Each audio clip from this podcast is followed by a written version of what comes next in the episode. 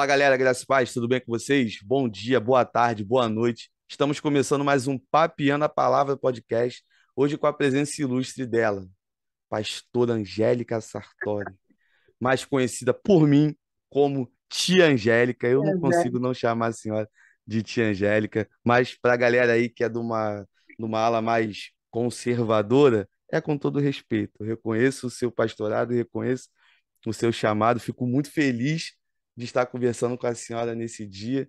E para mim é um motivo de grande alegria a gente, depois de um tempo, tá trocando a ideia. E tu sim, que a senhora deu participar dessa loucura que é o projeto do Papiando a Palavra.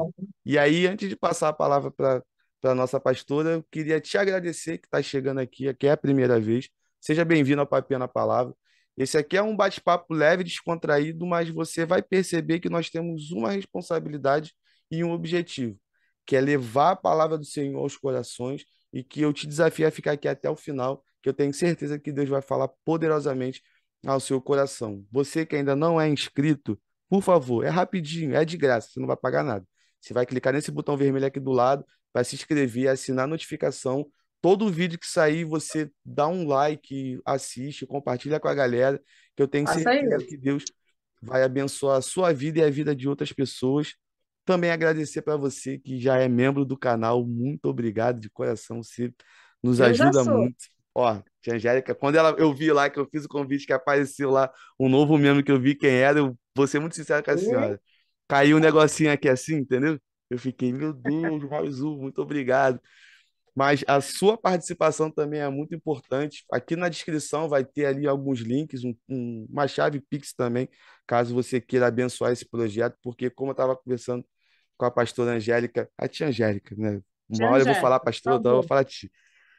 Antes da gente começar a gravar, é que o Papiando na Palavra tem o objetivo de sair aqui do meu quarto, desse formato, e ir para o estúdio. Então, a sua ajuda é de grande importância e tenha certeza que Deus vai lhe abençoar infinitamente mais daquilo que você está nos ajudando. Valeu, galera? E agora, passar a bola para ela.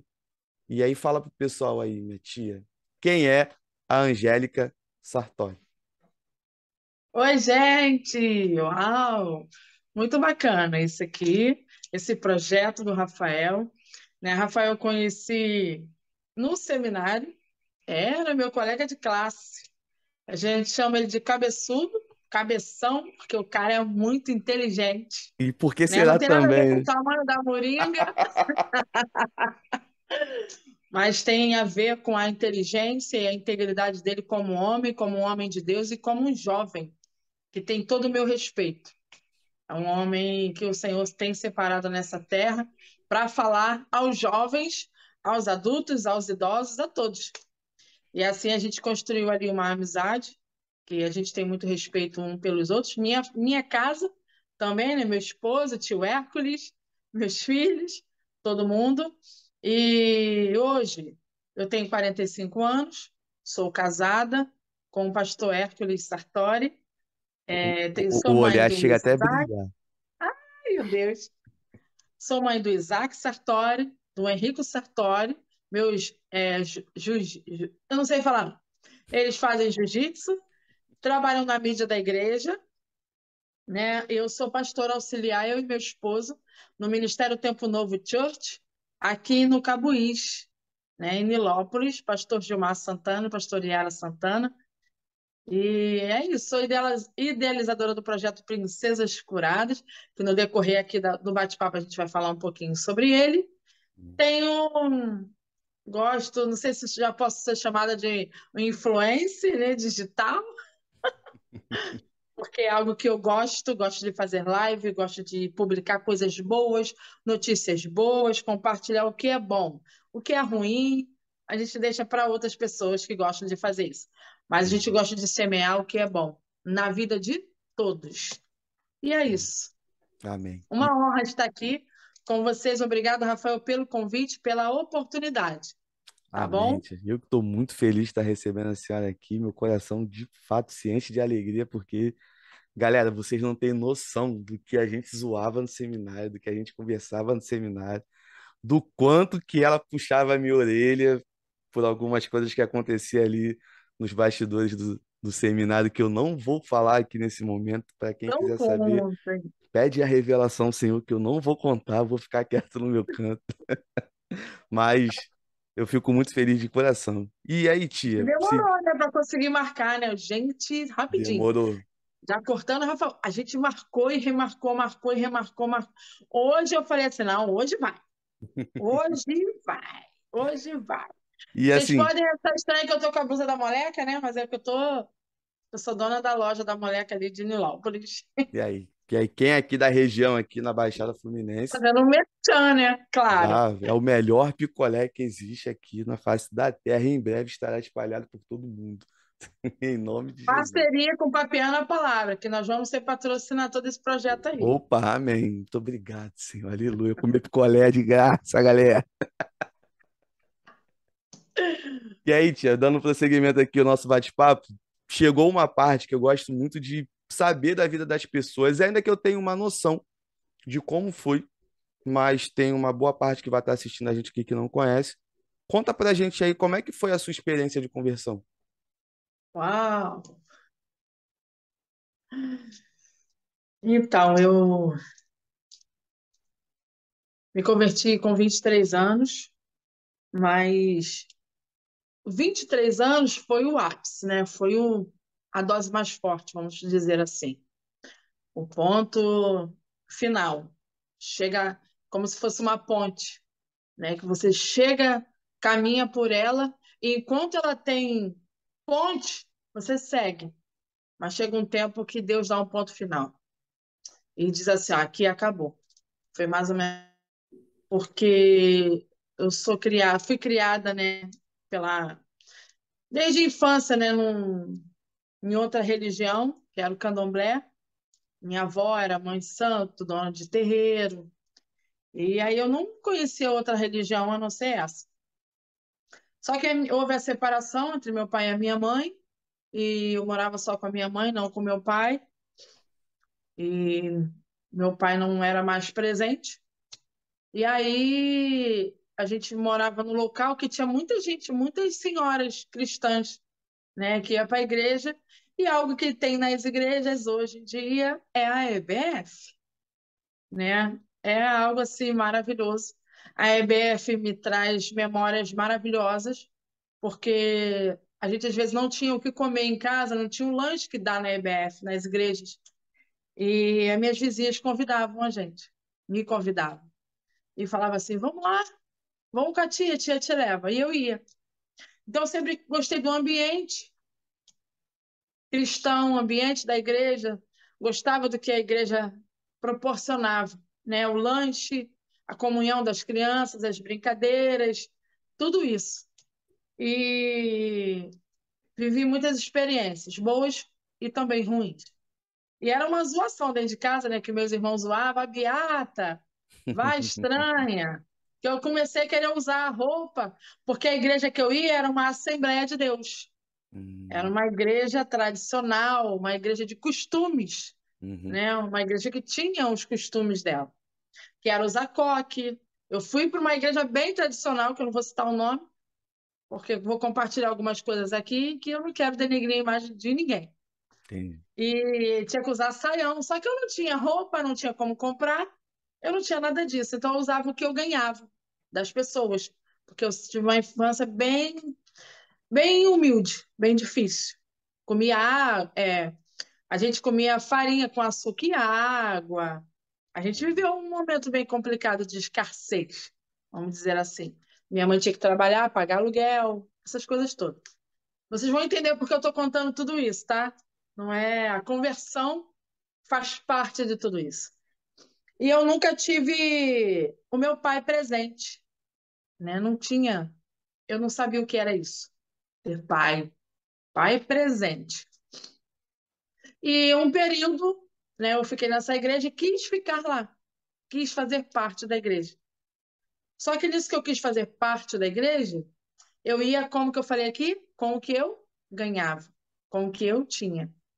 E aí eu usei, usava brinco, a roupa eu usava a que tinha, e eu comecei a cantar com as crianças da igreja.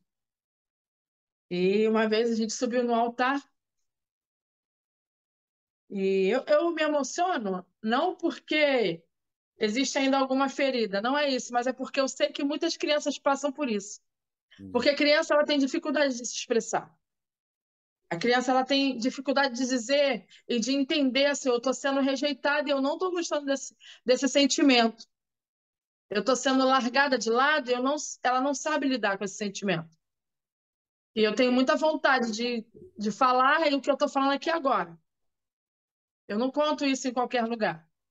Eu não sei quem vai ser alcançado por isso. Mas eu quero dizer para você que se você trabalha com criança, se você tem vontade de trabalhar com criança, ensina primeiro os adultos a ouvirem as crianças, porque as crianças, elas dão sinais. As crianças falam, só que elas têm uma linguagem. Você trabalha com criança, Angélica? Não, não trabalho com criança na igreja. Eu já trabalhei e eu gosto dessa parte. Porque eu gosto de ouvir as crianças. Porque eu não fui ouvida. Criança sempre tem alguma coisa para te dizer.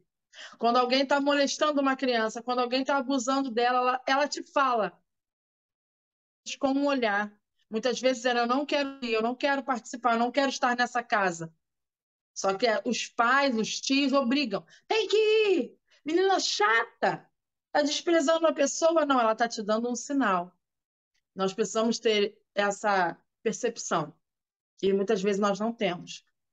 E aí, nessa igreja, né, Rafael, eu fui discriminada por não ser assembleana, por não não estar nos padrões dos filhos daqueles crentes, por quê? Eu tinha 12 anos. Minha mãe não era crente, meu pai não era crente, meus irmãos não eram crentes.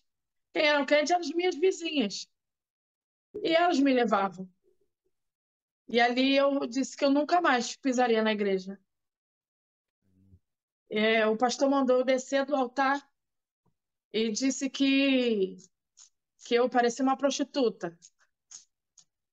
Usando aquelas roupas, com aquele brinco, né? Enfim. Ah, como que alguém fala isso? Gente, fala e fala até hoje. E isso ainda existe. E isso é terrível ainda, né? É, existe mesmo. Então, nós precisamos ter esse cuidado. Sim. Muito cuidado mesmo. Lamentavelmente, isso ainda existe. Enfim, passou esse período. E foi muito ruim para mim, porque aí, meu filho, eu fui para o mundo, fui para o mundo com força. O mundo com força, força mesmo. Foi muito difícil para mim viver mais uma rejeição, porque eu me sentia rejeitada pelo meu pai, me sentia abandonada, né, por ele. Mas eu preciso contar. E sentia desprezada, rejeitada, humilhada. Achava que ninguém gostava de mim. Olha isso. Ninguém gosta de mim. E isso gera o quê? Carência, Rafael. Sim. Carência emocional, carência afetiva. E aí você, como mulher, como homem também, passa a aceitar qualquer pessoa. Aceita qualquer coisa, qualquer relacionamento para você, tá bom. Qualquer pessoa que te dê atenção, você abraça. Você tem aquilo como isso aqui tá bom para mim. Já me aceitou, já me cumprimenta, já fala comigo, tá, tá bom. Então você passa a aceitar qualquer coisa. A sua carência afetiva te deixa vulnerável. Uhum. É como uma casa sem portas e sem janelas. Qualquer um entra. Verdade. Qualquer um toma posse. E, infelizmente, eu vivi muito tempo da minha juventude, adolescência, dessa forma. Eu usava short muito curto, blusa, só tampava os seios, as costas eram de fora. Aquela época da calça centropê, short centropê. Eu não me valorizava, não me respeitava, só que eu vou te falar um detalhe. Um detalhe, eu ainda era virgem todo mundo me taxava como a perigosa. Eita. A perigosa da rua, a perigosa do bairro. Ah, chegou ela, sabe?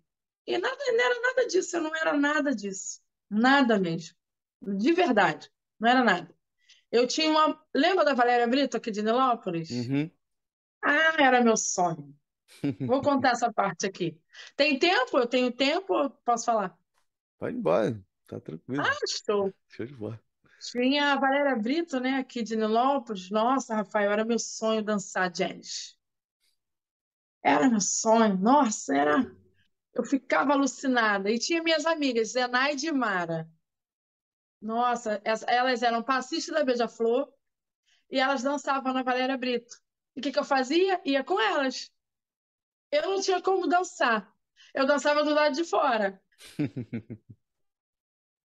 Eu gostava de dançar. Caipira, eu dançava caipira. Não tinha dinheiro para comprar roupa. E as meninas me emprestavam a roupa para mim dançar. Eu não tinha como ser da Valéria Brito, porque eu não tinha dinheiro para pagar mensalidade. E nem tinha como pagar as roupas. Mas era o sonho, né? E aquela história da frustração. E por eu ser muito frustrada nesta área, por não ter condições financeiras, eu dançava aonde? No baile. No baile, no pagode, no samba, na beija-flor. E vamos respeitar, eu dançava pra caramba, dançava muito. dançava a noite toda, gente, dançava a noite toda. Eu saía, eu não queria, eu não queria ficar com ninguém, eu não queria namorar, eu não queria nada disso, não queria homem de ninguém, eu queria dançar. Porque dentro de mim eu falava assim: lá eles não me aceitam. Coisas que o diabo coloca na nossa mente, coloca na nossa cabeça. Porque ele se aproveita da tua vulnerabilidade. Ele se aproveita exatamente da sua área, como eu falei no início, sem portas e sem janelas. Ele entra nessa área. Na minha carência, ele atuava. Ele gerava as frustrações e eu tinha que gastar isso em algum lugar, extravasar em algum lugar. E eu dançava muito, sambava muito, e eu dançava pra caramba, não tava nem aí. Tinha, era sempre rodeada de muita gente, muitos amigos, muitos homens. Enfim, passou, né, minha, essa parte da minha vida, muitas frustrações, te, pensei em morrer, tive vontade de morrer, não de me matar, é, me cortar, essas coisas não. De se jogar da ponte, do prédio, também não. Mas eu, eu andava na rua, às vezes, é, queria morrer, eu queria morrer. Eu achava que eu não tinha valor para ninguém. Não tinha importância para ninguém. Coitado da minha mãe, dos meus irmãos, né? Porque eu tenho certeza que eu era muito importante para eles. Meu tio, minhas tias. Claro, você é importante para alguém. Você pode não ser importante para algumas pessoas, mas para outras pessoas você é o suficiente. Você é necessário. Para algumas pessoas você é necessário. Não sei se, qual o momento que você está assistindo agora esse podcast, mas eu quero que você saiba disso. Você é necessário para algumas pessoas. Não foque nas pessoas que não te valorizam. Você é necessário para muitas pessoas. E eu comecei a namorar um rapaz e o nome dele era Jorge, Jorge Carlos. Esse menino, eu estava começando a caminhar na igreja do Nazareno, a primeira, pastor Pedro Paulo, na época, ó, muito tempo isso. Tem tempo. É, a pastora Simone, que é da Pison de Nilópolis, era de lá. Ela era minha amiga. A gente dançava muito na rua, mas ela se converteu bem, bem primeiro do que eu e sempre tentou me levar para a igreja. Eu sempre tive amigas que a Simone sempre foi uma amiga muito especial para mim. Ela sempre, em todos os sentidos, no mundo e na igreja. E ela sempre falava para mim: e agora, vai ficar? E agora, vai? Tá firme? Vamos embora, essa menina. Que ela falava, essa menina, vamos, essa menina. E eu falava assim: não, Simone, agora eu fico aqui, daqui não saio, daqui ninguém me tira. E eu aceitei Jesus a primeira vez na Nazareno. E, mas não fiquei. Não fiquei lá. Só conheci esse rapaz e conheci ele no baile. Uma menina me pediu para levar lá no baile, que ela tinha 15 anos, e ela não ia sozinha. Com a mãe. A mãe não deixava. E ela pediu para eu levá-la, e eu fiz a gentileza de levar ela no baile do Ideal. Quem não conhece, Ideal é onde é o fórum hoje de Nilópolis. E levei. Para quê? Que laço. Que laço. Levei. Foi legal? Foi tranquilo. Fiquei lá no cantinho. E um rapaz veio e me disse que o irmão dele gostava de mim, enfim. Conheci esse rapaz, falei para ele que eu tinha que ir para a igreja, e ele falava: Não, eu vou te buscar na igreja, vou, não tem problema não, só não vou entrar. Enfim, o que, que aconteceu? Fala aí, Rafael. Saiu. Saiu. Gente, ninguém com, com... ninguém converte, não Namoro dá. evangelístico não existe. Isso! Não tem namoro evangelístico, a maior furada da vida. É namoro evangelístico. Ah, pastor, ele é muito legal. Ele é tudo que eu sempre sonhei. Ele é bacaninha. Ah, ele vai às vezes no culto comigo. Ô, ô, ô, pode parar. Para agora. Isso é a maior furada. Ah, minha namorada, pastor, é bacana. Pô, mulher de Deus, tal. É maneira, ela vai vir comigo. Não, não vai, não vai, não vai, não vai. Quem convence o homem do pecado é o Espírito Santo de Deus. Nós, carnais, nós não convencemos ninguém. A única pessoa que convence as pessoas do pecado é o Espírito Santo de Deus.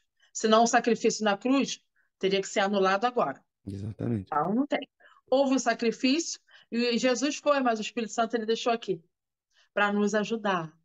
Entendeu? Ah, pastora, mas a carne é fraca. Sim, a nossa carne, ela é corruptível, mas o espírito que habita nela Exatamente. tem que estar fortalecido e na palavra de Deus. Você tem que estar firme na palavra. A carne é fraca, mas o espírito tem que estar forte. Então não cai nessa furada, não. Tá bom? E aí eu me afastei da igreja. Nem, nem fiquei firme, Rafael. Nem fiquei firme. Me afastei e fiquei com ele. Foram seis anos e meio, quase sete de relacionamento. E foi um relacionamento abusivo, né? Muito complicado, muito complexo, muito difícil para mim, né? Mas assim, eu não via como abusivo, entendia isso, né? Graças a Deus nunca fui agredida, não, não é nada disso, não. Mas ele era extremamente ciumento. Então eu andava no mandato dele. E muitas coisas ruins, mas é aquilo que eu falei lá no início, a carência afetiva faz a gente aceitar qualquer coisa, Verdade. entende? Qualquer coisa. Hoje ele não vive mais, né? Ele se suicidou. Ele deu um, é, deu um, um tiro na cabeça. Foi bem difícil, muito triste, lamentável. Mas foi uma, uma parte da minha vida que tem que ser falada, né? Eu vivi Verdade. e aí passou. Eu terminei esse relacionamento e estava muito mal. Rafael estava muito mal. E a pastora Amanda, né, minha amiga, minha mãe da fé, uma mulher que orou por mim, intercedeu por mim, ela me conhecia e ela, a gente foi, a gente sempre passava o carnaval em Angra, na casa de uma tia nossa emprestada. E nesse ano que eu terminei o relacionamento, a gente foi para Angra. A gente se reuniu, ah, vamos lá para casa da minha tia, vamos embora. Tava triste mesmo, falei, ah, eu nem gostava de pular carnaval. E a gente foi, Rafael. Olha, vou falar para vocês uma coisa aqui. Oração intercessória. Ela é fundamental, Verdade. porque tudo começa no céu.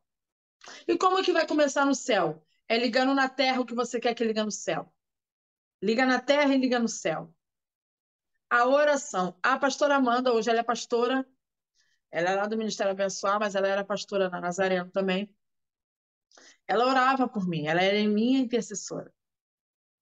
Ela orava por mim. Ela acreditava em mim. E eu, quando eu estava muito, eu estava muito triste. A gente dentro do ônibus indo para Angra dos Reis. O que é que acontece, Rafael? Eu vi o mar. Não sei se vocês já foram para Angra, pegou aquele Costa Verde, aquele ônibus. Já, já. Então, a gente via o mar, floresta, né? As árvores, o céu lindo, tudo espetacular.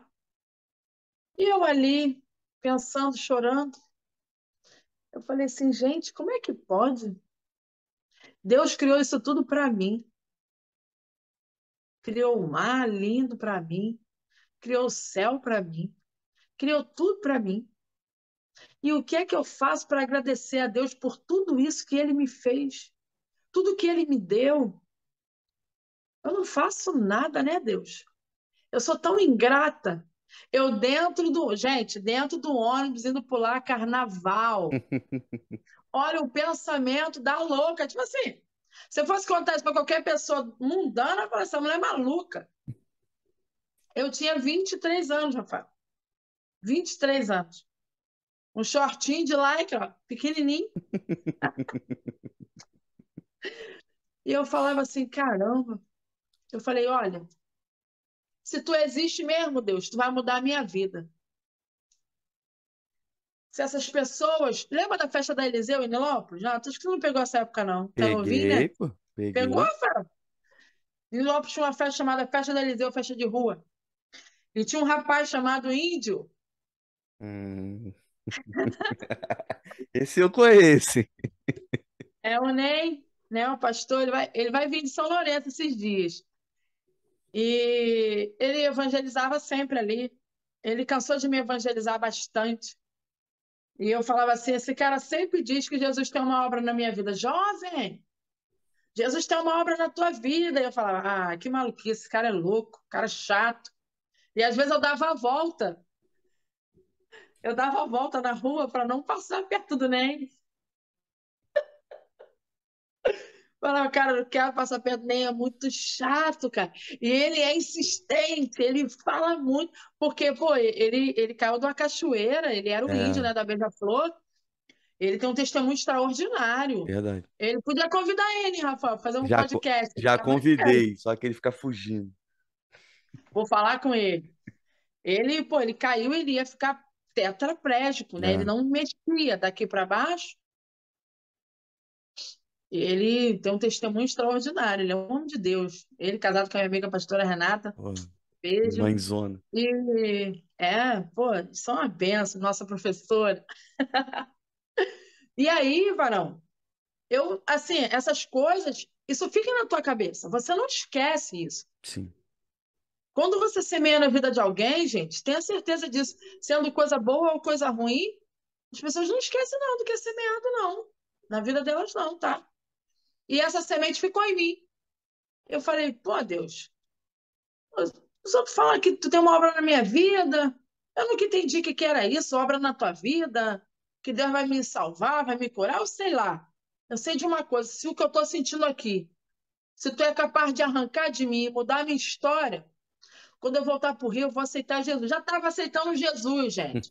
Dentro do ônibus, eu já estava aceitando Jesus. Por isso que eu digo para você que o Espírito Santo de Deus é ele que trabalha. Verdade.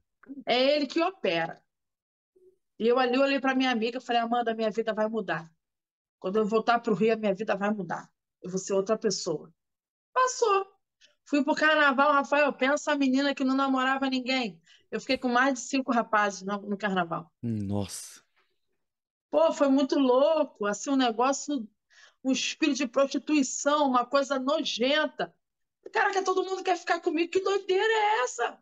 Nem eu entendia, nem eu entendia nada. A oposição à decisão que já tinha tomado no ônibus. Isso aí, a oposição. Era como assim, tem certeza que tu vai querer largar isso tudo aqui? Tu vai querer largar? Rafael, isso foi em fevereiro do ano 2000. Eu consegui pisar na igreja do Nazareno dia 5 de abril. Fevereiro, março, abril. Cara, A resistência que foi para é- chegar até um altar, para aceitar Jesus. E aí eu fui na igreja, numa, era uma quinta-feira, o pastor Bildo Paulo pregou. E quando eu aceitei Jesus, quem foi no altar me abraçar? Pastor Leão. Ela era de lá, né, dos jovens de lá, ela e o pastor Sérgio, homem mulher de Deus, nossa, tem um, um amor muito grande por eles. E ela me abraçou ali, parecia que aquele abraço que ela me deu arrancou de mim tudo aquilo que eu estava sentindo, sabe?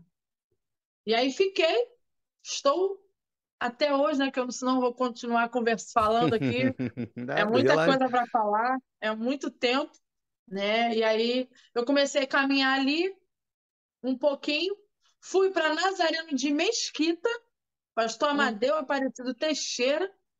Cheguei lá na igreja, ele me abraçou, era a igreja da Amanda, né, da minha amiga. Uhum. Quando ele me abraçou, ele disse: "Ó, Jesus te ama, tem uma obra na tua vida. Seja bem-vindo à sua casa. E ele me deu um abraço de pai. Me deu um abraço de pai. Aquele homem, ele é muito importante na minha vida. Muito. Na minha Pastor também. Amadeu é, Pastor Amadeu é muito importante na minha. Ele, ele não tem noção, né, de quanto ele é. Ele foi a pedra assim fundamental para mim firmar em Cristo. O testemunho dele, a vida dele, a família, a história dele, né, que ele veio de Minas, muito Sim. pobre, toda a história dele, tudo aquilo que ele conta, compartilha com a gente, é extraordinário. E ali eu fiquei na Nazaré de Mesquita, me batizei e fiquei ali. Chegou um período, Rafael, que o pastor Elinho começou a... o trabalho aqui em Nilópolis. Uhum.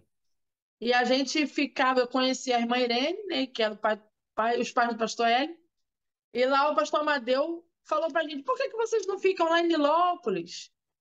Né, um homem maduro, né? É Fica outra. lá, serve lá, Ali é outro Hélio é uma- patamar. né? Ele é, ele é demais. Serve lá, fica lá na igreja mais perto da sua casa, tal, enfim, nós ficamos aqui. Fiquei na Nazaré uns 19 anos, né? Foi bastante tempo. E é isso. É isso. A conversão foi assim, não foi fácil, né? Mas eu tive uma discipuladora, que foi a pastora Amanda, que me ensinou, me ajudou, me orientou. E foi isso. É, eu acho Melhor decisão que eu tomei na minha vida. isso é incrível demais. Eu, de tudo que a senhora falou, eu não tenho como não me atentar logo agora no final a respeito de uma figura que fez parte de todo esse processo, porque uma coisa que eu vejo no testemunho da senhora, e aqui para deixar claro para a galera que nos ouve ou nos assiste, existe sempre um processo. Não é uma coisa que acontece assim num passe de mágica. É, é- é necessária a decisão, né? E aí, pegando o gancho que a senhora falou, a decisão tomada dentro do ônibus, indo para Angra, a oposição no carnaval lá, tudo para poder travar aquilo que já foi decidido no coração e fazer repensar, pô, será que é isso mesmo que eu quero e tudo mais?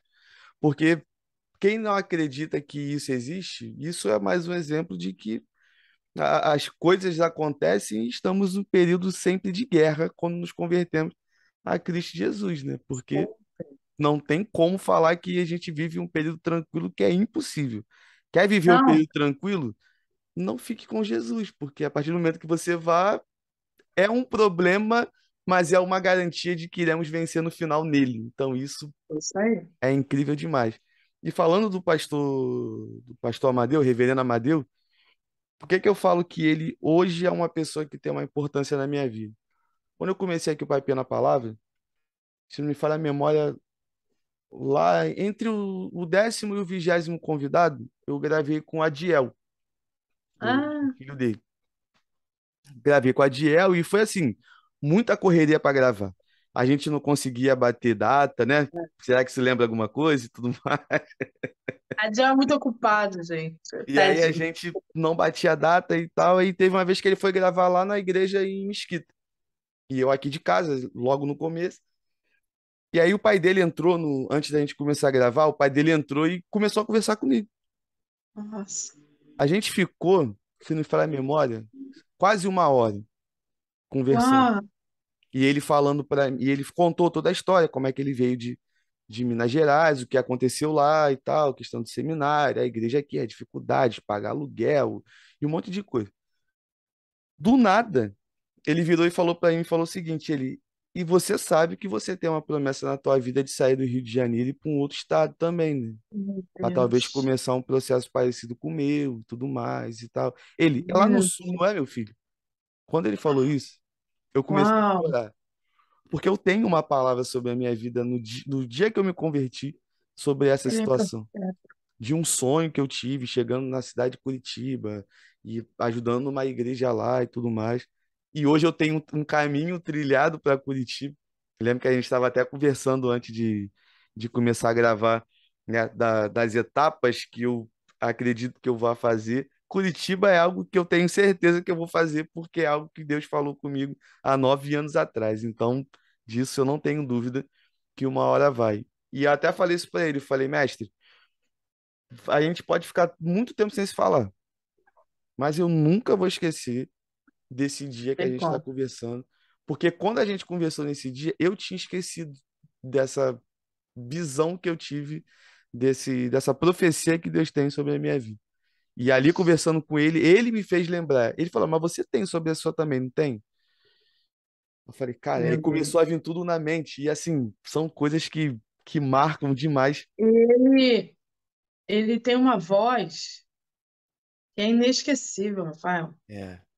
Ele ele consegue ele, eu não vou chamar a gente de gado, não é isso. É como se ele colocasse um carimbo Sim. na nossa alma, sabe? As palavras que ele fala, ela te carimba, ela, ela te marca.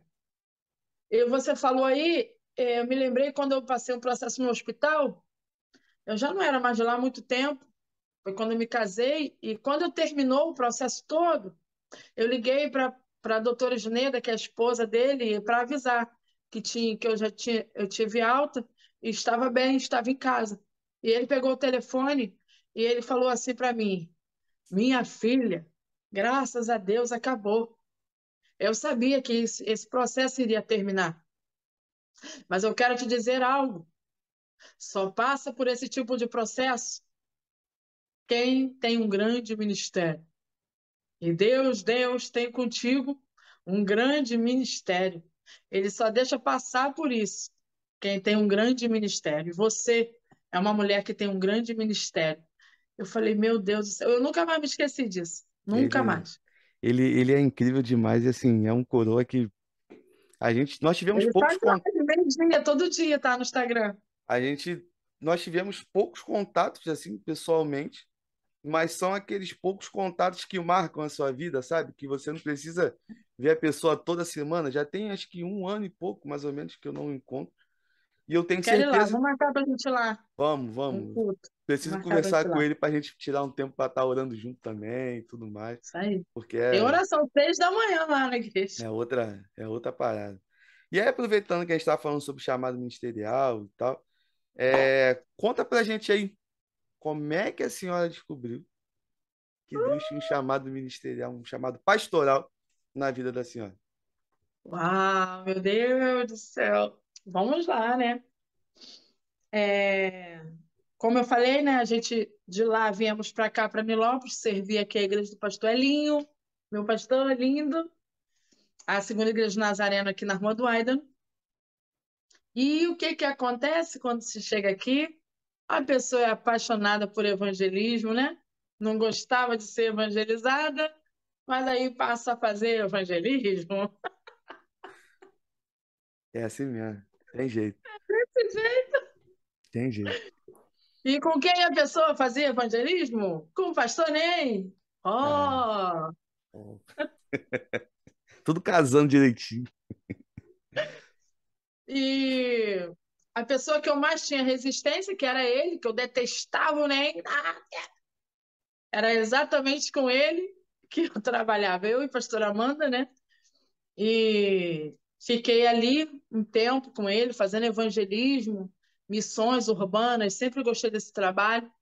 Ele sempre me chamou de missionária. Conheci o meu esposo, pastor Hércules, através do NEM. Eles fazem aniversário no mesmo dia, dia 10 de agosto. né? Então, assim, preste atenção nas, nos sinais de Deus para a sua vida, homem e mulher que está aqui. Verdade. Cuidado com tanta resistência. Às vezes aquilo que está tentando te resistir, está tentando te impedir de tomar posse de algo extraordinário para a sua vida que Deus tem. E aí, a, a Nazareno tem algo muito especial, que são as viagens missionárias. Sim. Então, eu comecei a caminhar, comecei a participar de viagens de missionários. A minha primeira viagem missionária, Rafael, inesquecível, para- foi para a igreja de Osasco, Nazareno de Osasco, que era na época o pastor Jean e a esposa dele. E a gente foi para lá, eu lembro que foi muito bom. A gente evangelizava de porta em porta. E na hora de vir embora, Rafael, olha a confusão. Eu não queria vir embora. Chorando pra caramba. Eu falei, sabe o quê? Não, pastor, não quero ir embora, não. Porque tem muita gente ainda para aceitar Jesus. E não aceitou, não, não posso ir embora agora. E assim, foram experiências que a gente não esquece mais. São momentos que a gente tem com Deus que te alimenta o resto da sua vida. Verdade. Momentos únicos. É você pregar o evangelho para alguém e, e esse mesmo evangelho mudar a vida daquela pessoa e você sente a mudança naquele momento na vida dela.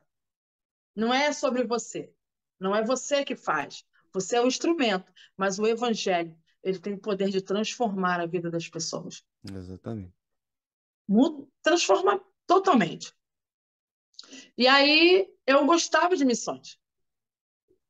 E você tem a certeza, você missionária. Você missionária e vou viajar, e vou não sei para onde. E eu gostava, eu ia para o Esqueleto, Gramacho, Nilópolis, Mesquita, dava sopão. Sabe aquela certeza? Uhum. Certeza. Pastora? Nunca. Deus me livre. Chamado pastoral, não, isso não é para mim. Eu não tenho capacidade, eu não tenho como, eu não tenho como fazer seminário, e não sei o quê várias coisas na mente, era uma confusão, Normal. porque era é, é a mesma coisa que colocar um jovem de 15 anos numa universidade. Sim. Ele não sabe o que ele quer da vida dele Não ainda. tem muita direção, não tem a maturidade ainda. Exatamente. Você não vai saber o que fazer. Então eu, eu tinha aquela, aquela paixão né, por missões, que ela ainda tenho, tá, gente? Ainda tenho. E aquela coisa, né, de missões, missionário, missionário, missionário. Enfim, casei, né? Passou, continuei fazendo missões com meu esposo. Até que começou um período da minha vida que Deus começou a me chamar para o ministério da prega da palavra. Pregar. Aí os outros começaram a me convidar, pregar como? Só que lá atrás, no início da minha conversão, com os cinco meses de convertida, a pastora Amanda ela criou um grupo. Era eu, Amanda, Mônica, Anderson e Cristiane. Eu não me lembro, está na minha carteira até hoje um papelzinho. No grupo que a gente tinha de visita no lar, culto no lar, pronto. E eu, tudo era assim, eu não sei cantar, não sei pregar, não sabe, mas vai cantar. Não sabe pregar, mas vai pregar. Vai ter que ler, vai ter que estudar, vai ter que falar. Porque só tem a gente. Uhum. E a gente começou nesse projeto né, de culto no lar. Gente, culto no lar é especial demais. Uhum. Culto no lar é, um, é algo íntimo, é algo especial. Eu estou apaixonada, que aqui no Tempo Novo, na minha igreja, a gente tem café amargo. Uhum. E o café amargo não é de manhã, é à noite. Então, quer dizer, a gente consegue ter esse resgate do culto no lar. Culto no lar é muito bom, porque tem oportunidade, as pessoas podem falar, né? E não tem vergonha, não tem tanta vergonha, porque não é numa igreja, é dentro de uma casa. Uhum. E é muito especial esse trabalho, gente. Não deixe isso morrer, não deixe isso acabar. E aí começou esse projeto, esse ministério, essa chamada, né, da pregação, que já tem mais ou menos, eu acho que eu prego já tem uns nove anos. É, mais ou menos por aí. Nove a dez anos, mais ou menos. E não me acho pregadora, não me vejo assim, mas os outros veem, mas eu não vejo. Sim, é sim. Eu ainda não vejo, mas os outros veem. Tá bom. O importante é Jesus ser glorificado na nossa vida. É verdade. E ninguém me perguntou isso, não, mas eu já vou te falar. Você que quer começar o ministério da palavra, não é você que quer começar, não. É Deus que está gerando o desejo no teu coração. Você não quer ser, você já é. Porque quem gera o desejo é Deus. Então, Verdade. você está despertando esse desejo? Ó, isso aqui não foi da noite para o dia, não. Isso tem um período, tem um tempo para se adquirir, para se comprar. Então, não olha assim, ah, eu não tenho a Bíblia tal. não- O Evangelho é simples. O Exatamente. Evangelho é simples. Lê um versículo e esse versículo você consegue explicar a alguém. Pronto. Isso é pregar a palavra, é pregar o Evangelho. Pregue a palavra. Fale sobre Jesus. Peça a Deus que te dê um Evangelho cristocêntrico. Sim. Fale Importante. dele. É infalível. Não tem erro quando se prega sobre ele, quando se fala dele. Não tem erro. Falar de Jesus, Você não vai errar. Então Verdade. fique em paz, tá bom? E aí começou, né, esse- esses convites para pregar. E Rafael, lembra que lá atrás eu falei sobre a Assembleia de Deus que tinha me ferido? Sim. Vou te contar. Qual foi as igrejas que me- começaram a me, me chamar para pregar? Assembleia de Deus. Foi exatamente onde eu comecei o meu ministério, né? Assim, mais, mais afluente. Então, as Assembleias de Deus começaram, porque eu sou pentecostal, galera. Raiz. dá pra ver. E aí eu comecei a pregar nas Assembleias de Deus e aquele sentimento de rejeição que eu tinha lá atrás, ele começou a ser curado, Amém. ser sanado. E eu conheço a pastora Helena Raquel, né? Uma mulher sem palavras para falar dela. Não tenho. Não quero chorar, né? Porque Não quer chorar? Que isso? já chorei.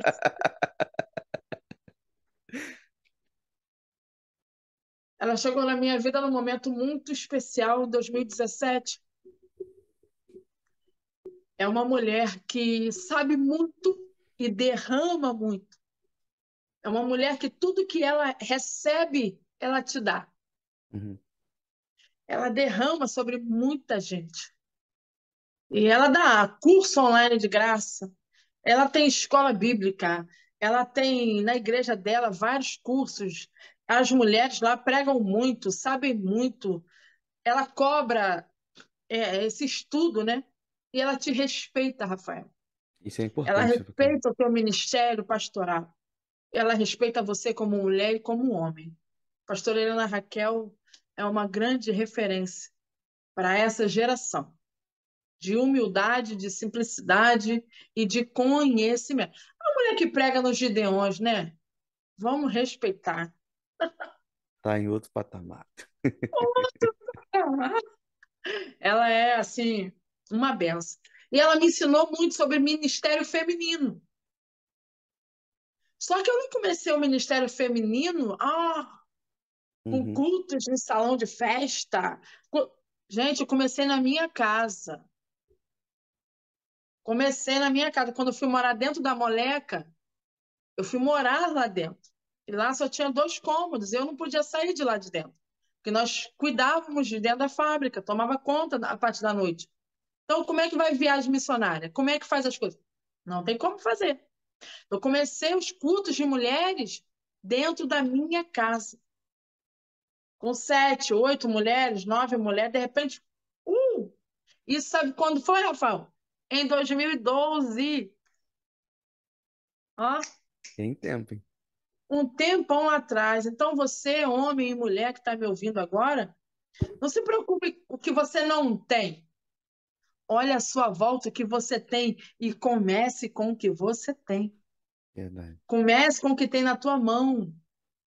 O projeto é de Deus, mas a responsabilidade de fazer o projeto andar é sua. O compromisso é seu de acreditar, de investir e de botar para andar e fazer acontecer. O Rafael, ele não tem um estúdio, mas ele começou com a ferramenta que ele tem.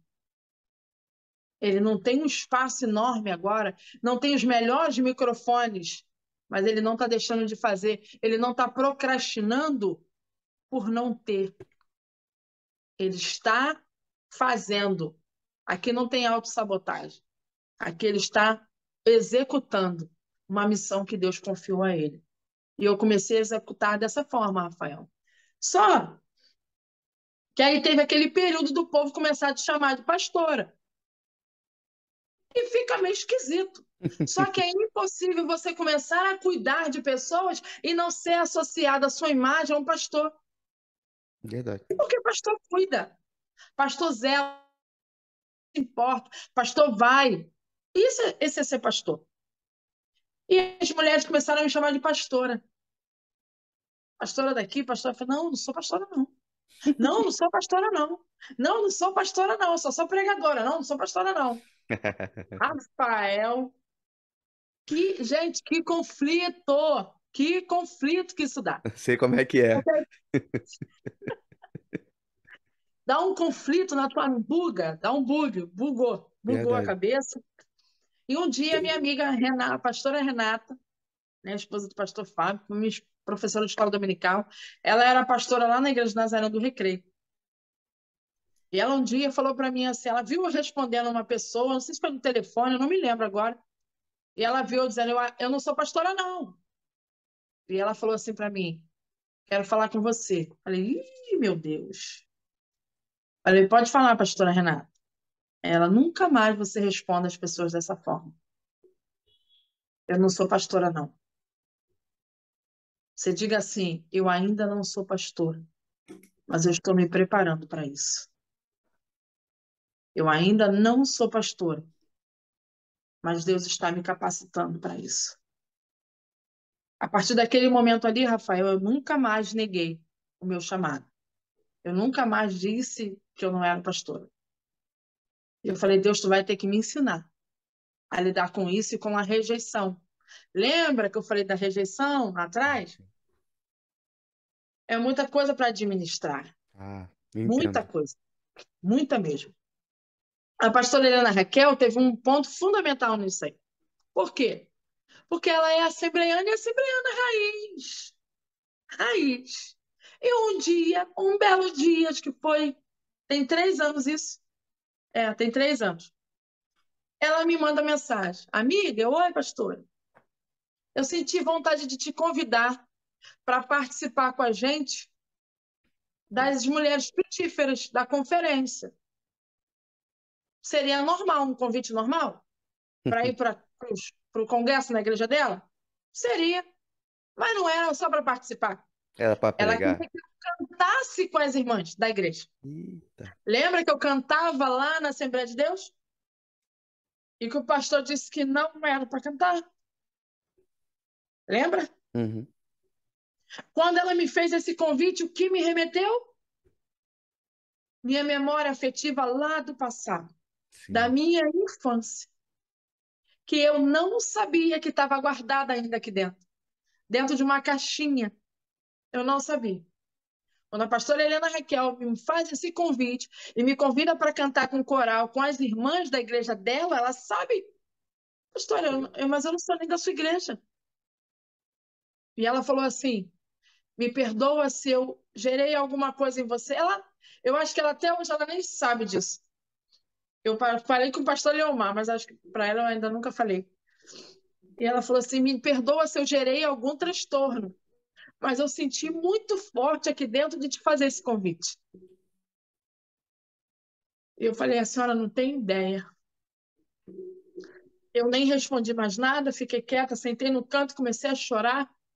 E o sentimento que veio em mim, Rafael, foi assim: não, eles não me querem lá.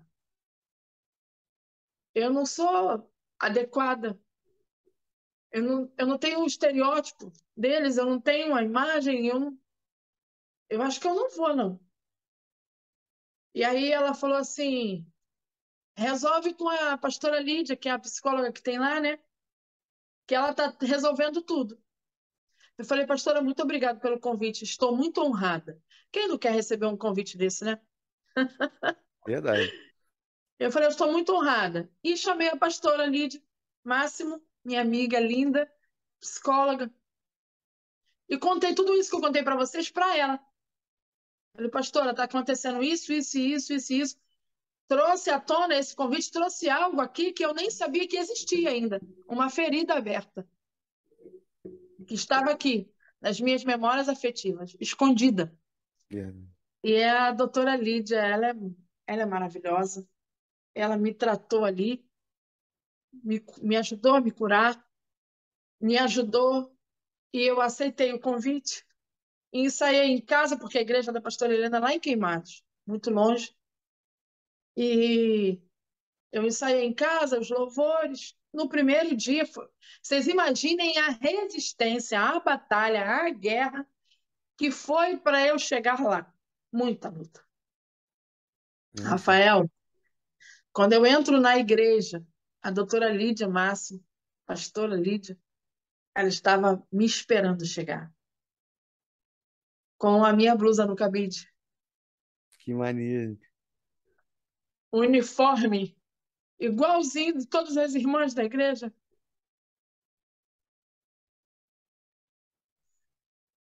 E ela falou assim: vai experimentar sua roupa. Eu fui correndo no banheiro, troquei de roupa, me senti a assembleana. Sabe um patinho feio? Era eu na Nazarena. Sei como é que é esse negócio aí. Porque eu sempre fui pentecostal, sempre dei lugar, sempre falei em línguas. Pastor Hélio nunca me privou de nada disso. Pastor Hélio sempre me respeitou, sempre. Sempre. Eu podia entregar visão, revelação. Pastor Hélio nunca disse para mim: você é proibida de fazer isso aqui. Não. Ele nunca fez isso. Nunca fez. Só que era diferente. Era estranho. Eu era estranha. Entendi. Eu era estranha para muitas pessoas ali. As pessoas não estavam acostumadas. E o que, que aconteceu? Eu perdi a minha identidade. Caraca, tocou no assunto agora aí que tu me quebrou. Eu me perdi. Eu me perdi. Porque eu passei a me compactar, a me diminuir para caber no mundo das pessoas que eu queria agradar o tempo todo. Eu tinha necessidade de agradar as pessoas, porque a rejeição, ó, a gente arrasta. A gente arrasta para a nossa vida adulta tudo aquilo que a gente viveu lá atrás. A rejeição. Seja curado agora na sua vida, porque Jesus te aceita do jeito que você é. Ele não te rejeitou, ele te amou. Ele te ama. E aí, tudo isso aqui dentro, imagina a bagunça. Imagina o emocional, é muita bagun fica muito bagunçado. Você tenta o tempo todo ser aprovado, você tenta o tempo todo ser aceito. E também ninguém tem culpa disso. Sim. As pessoas não têm culpa, não. Que isso?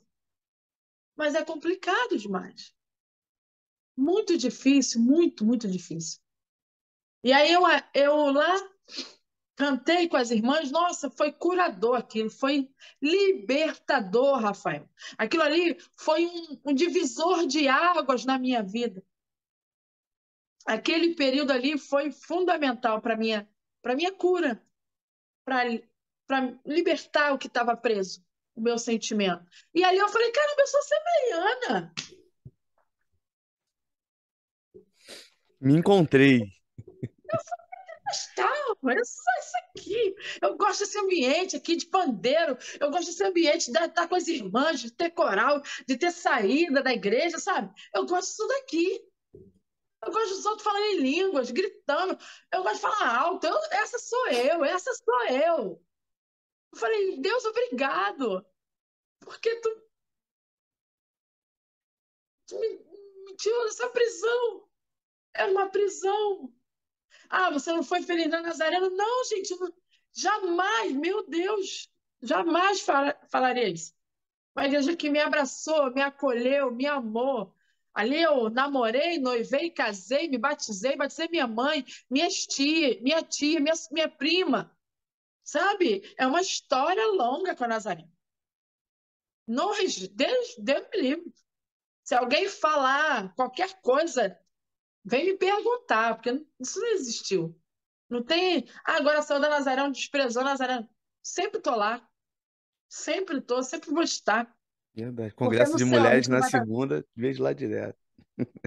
É, não tem essa história, gente. Isso não existe. Até mesmo que no céu não tem denominação, não tem placa. Importantíssimo não frisar. Não tem um céu para cada um, é um céu só. Verdade. É um céu para todos. Né? Em nome de Jesus. E aí, Rafael, vou chegar lá, hein, gente? Calma aí. Relaxa. E todo esse processo, pensa, eu fazendo seminário, né? Na Nazareno. Eu Tal, era da Nazareno, gente. Talvez um dos momentos de mais conflito na vida de alguém que tem ministério é o período do seminário. E eu, eu, eu falo isso para a senhora porque ainda vivo isso. Eu amo a denominação. Tenho Isso. grandes amigos dentro da Nazaré. Sim. Faço seminário na Nazaré. Tenho uma projeção, no bom sentido, eu sei que você vai me entender, numa certa carreira dentro da Nazaré. Mas eu me vejo passando nesse exato momento por uma crise de identidade. É isso. E é muito ruim, cara. Porque É você não sabe ruim. para onde você vai. Você se É movimenta. ruim. E, e aí, assim, eu não sei se a senhora passou por isso na época do seminário, que a gente, em alguns momentos, passa a viver segundo a necessidade e ignora a vivência pelo propósito. É E muito isso, complicado. isso é muito complicado, porque, assim, É conflitante demais. a senhora falou, né, rapidamente, pra- só para fazer um adendo do que a senhora está falando, sem fugir do assunto, a senhora falou sobre a questão de um, um pouco minutos atrás de começar com o que tem, de faz com o que tem, e tudo mais. Há, há duas semanas atrás eu ouvi de uma pessoa que eu nunca liguei para esse tipo de feedback, mas naquele dia eu liguei para caramba. Fiz o convite para uma pessoa e a pessoa virou, falou para mim o seguinte, cara, enquanto esse negócio for, vou usar a palavra que a pessoa usou, esta Pode usar. droga, esta droga que é essa merda que é do jeito que você faz, eu não quero participar. Vai perder uma grande oportunidade de fazer parte do começo. E cara, é- essa palavra veio como uma flecha naquele momento Imagino. no meu coração, porque nós somos seres humanos e sentimos, né? E eu tenho um problema Claro. Que eu ainda preciso ir tratando, que é relacionado à questão de rejeição. Então, é assim, eu falei, caraca, me senti rejeitado pra caramba, pô, vou parar. Tanto que eu tava um tempo sem gravar. Voltei a gravar essa semana. E eu fiquei assim, eu falei, mano, eu tenho que continuar. Porque aí a senhora tava falando, eu lembrei de como eu comecei. Minha primeira convidada, eu fiz questão de chamar a minha irmã, que foi a pessoa que a gente se batizou no mesmo dia, lá na Assembleia de Deus, quando a gente se converteu, mais ou menos no mesmo tempo. Meu telefone estava muito ruim, meu fone de ouvido quebrado, e o primeiro episódio foi uma droga em termos de qualidade, mas foi o começo.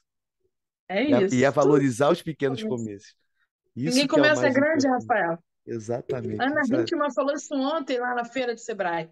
Ninguém começa grande.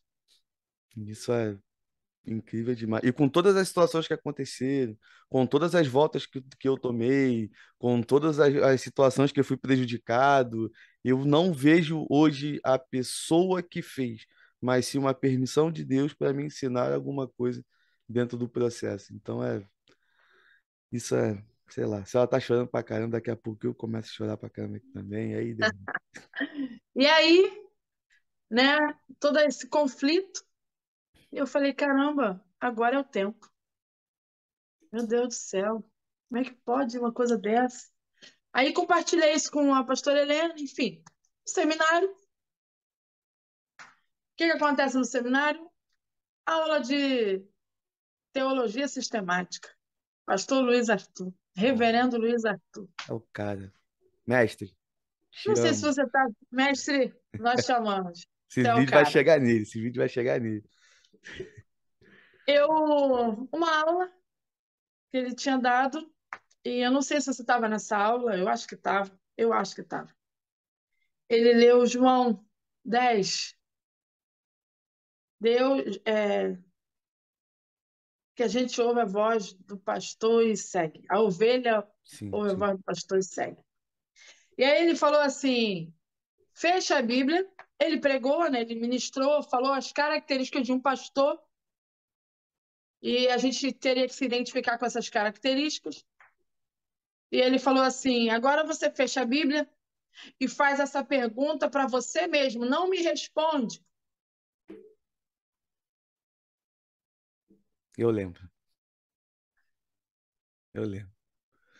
Faz essa pergunta para você e deixa Deus te responder. Faz assim, ó, Deus, para que tu me chamou? Eu vou te falar, Rafael, que medo de fazer essa pergunta. A gente sente medo, é assustador, E eu fui para casa já chorando já. Entrei no carro, entrei no meu quarto, e ali no meu quarto eu fiquei e não saí. Eu fiquei igual o Jacó. Agarrei no anjo, eu falei, tu vai ter que me responder. É hoje, agora. É hoje. Hoje acaba com isso. Hoje acaba a minha insegurança, hoje acaba meu medo, hoje acaba a minha preocupação, hoje acaba isso. Tu vai ter que me responder. Eu ali dentro do meu quarto, chorando muito. Rafael, eu chorei muito. Chorei demais. Eu falei, Senhor, para que, que tu me chamou? Eu dormi chorando. Nisso que eu durmo, você que está assistindo, se você acredita em, em visão, né? Eu acredito. Amém. E Deus me deu uma visão. Eu já compartilhei isso. A visão que eu tive foi um campo muito grande, parecia a Quinta da Boa Vista. Negócio grandão, gramado, grandão. Eu lembrei de Salmo 23, Salmo da minha mãe. Minha mãe, mesmo não sendo evangélica, ensinou esse salmo pra gente. E a gente guarda, cravou isso aqui, guardou, e meus irmãos. E quando não tinha o que comer, ela falava assim: O Senhor é o nosso pastor e nada nos faltará. E nem que fosse um pão duro da vizinha, Deus enviava. Alguma coisa assim, Deus sempre enviava pra gente, sabe? Já comi, já falei, né? Comi farinha, água e açúcar que meu irmão fazia, aquela fritada com, com farinha para render, desse jeito. E aquele pasto grande, bonito, sabe, Rafael? Um gramado extraordinário. Se eu fechar aqui, eu vou, eu vou ver a mesma visão, como se fosse agora.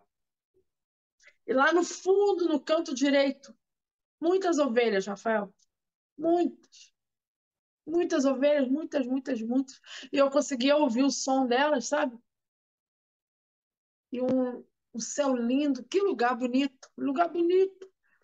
Só que muitas ovelhas, muitas sujinhas, malhadinhas, é, estranhinha, né? Ele levantava o meu rosto e me mostrava. Eu falava, gente, quantas ovelhas,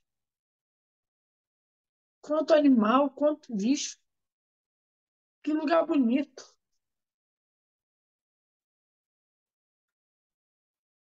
E Deus me chamou três vezes, Rafael. Angélica. Eu não respondia. Angélica. Depois, E não tem como não lembrar de Samuel, né?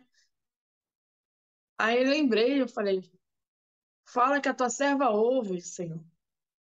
Você, vai- você pode ver isso aqui, assistir e achar que isso é maluquice. Mas eu também não estou preocupada não com isso não. Porque a Não é certeza que está dentro de mim ninguém tira. Ó, ele falou comigo.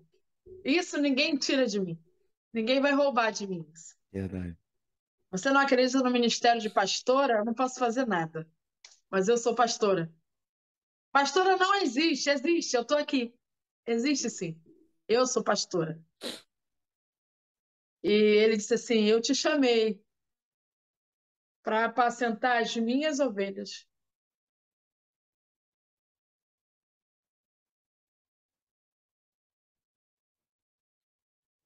Eu costumo dizer que esse dia foi o, foi o pior e o melhor dia do- da minha vida cristã, sabe?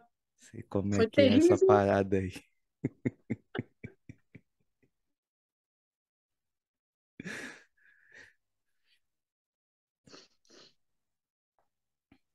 Porque tu não foca na missão, tu foca nos problemas da missão. É verdade. Verdade. Caraca, é muita coisa. E aí, eu, eu não sei, eu não, não vou saber falar aqui de verdade para vocês se eu estava dormindo ou se eu estava acordada, não dá para distinguir. Entendi. Foram um misto de emoções, muitas coisas eu estava vivendo ali dentro do meu quarto.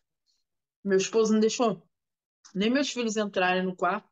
Ele ninguém nem imaginava o que eu estava vivendo ali. E aí eu acordei, sentei na cama, Rafael, eu chorei três dias. Caramba. Três dias.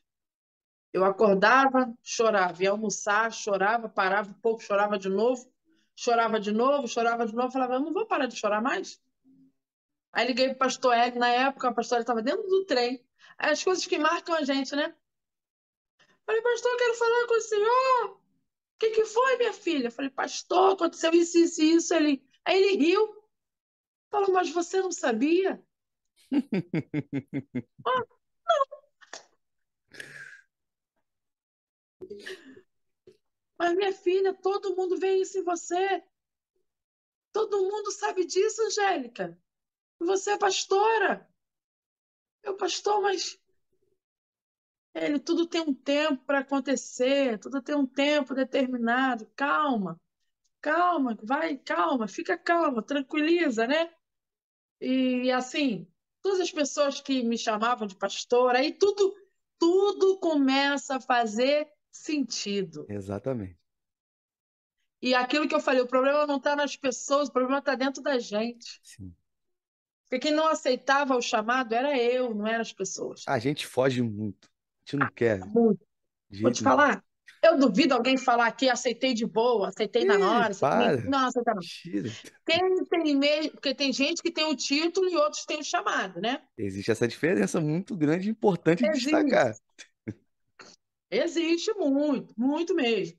Mas quem geralmente tem o chamado não quer. Não É. quer. Não é fácil, não, gente. Mas aí, enfim, aconteceu, aconteceu a minha transição, né, da Nazareno para a Assembleia. Algumas pessoas falaram que eu traí o pastor Hélio, algumas pessoas falaram que traiu a Nazareno. Não, Sempre foi tem alguém para falar alguma coisa. Ah, Eu, eu lembro de ter ouvido isso na época. Ah, o pessoal falou um monte de besteira, sabe? Que não foi nada disso. Só eu sei o que eu estava vivendo, só eu sei o que eu estava passando, os conflitos. Por quê? 19 anos na mesma igreja, Rafael. Quem quer sair da zona de conforto? Um lugar que eu era bem tratada, bem recebida, pastora, eu era do Ministério de Mulheres, com a pastora Paula, a mulher que me conheceu, viu crescendo no Evangelho, pastor Hélio, pessoas abençoadas, amigos meus que estão ali até hoje. Quem quer sair? Ninguém quer sair, não. Mas ou eu saía ou Deus me arrancava. E a gente tem que cumprir o que Deus manda. O que Deus fala, Deus falou, sai daí. Não é para sair porque a igreja é ruim.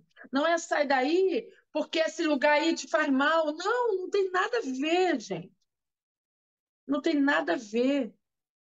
Porque você precisa ser, é, florescer em outro lugar, semear em outros lugares, onde Deus vai te levar. É entender o momento. Temos que entender, ó, quando eu comprei essa casa, quem veio consagrar minha casa foi o pastor Hélio, e eu já era do tempo novo.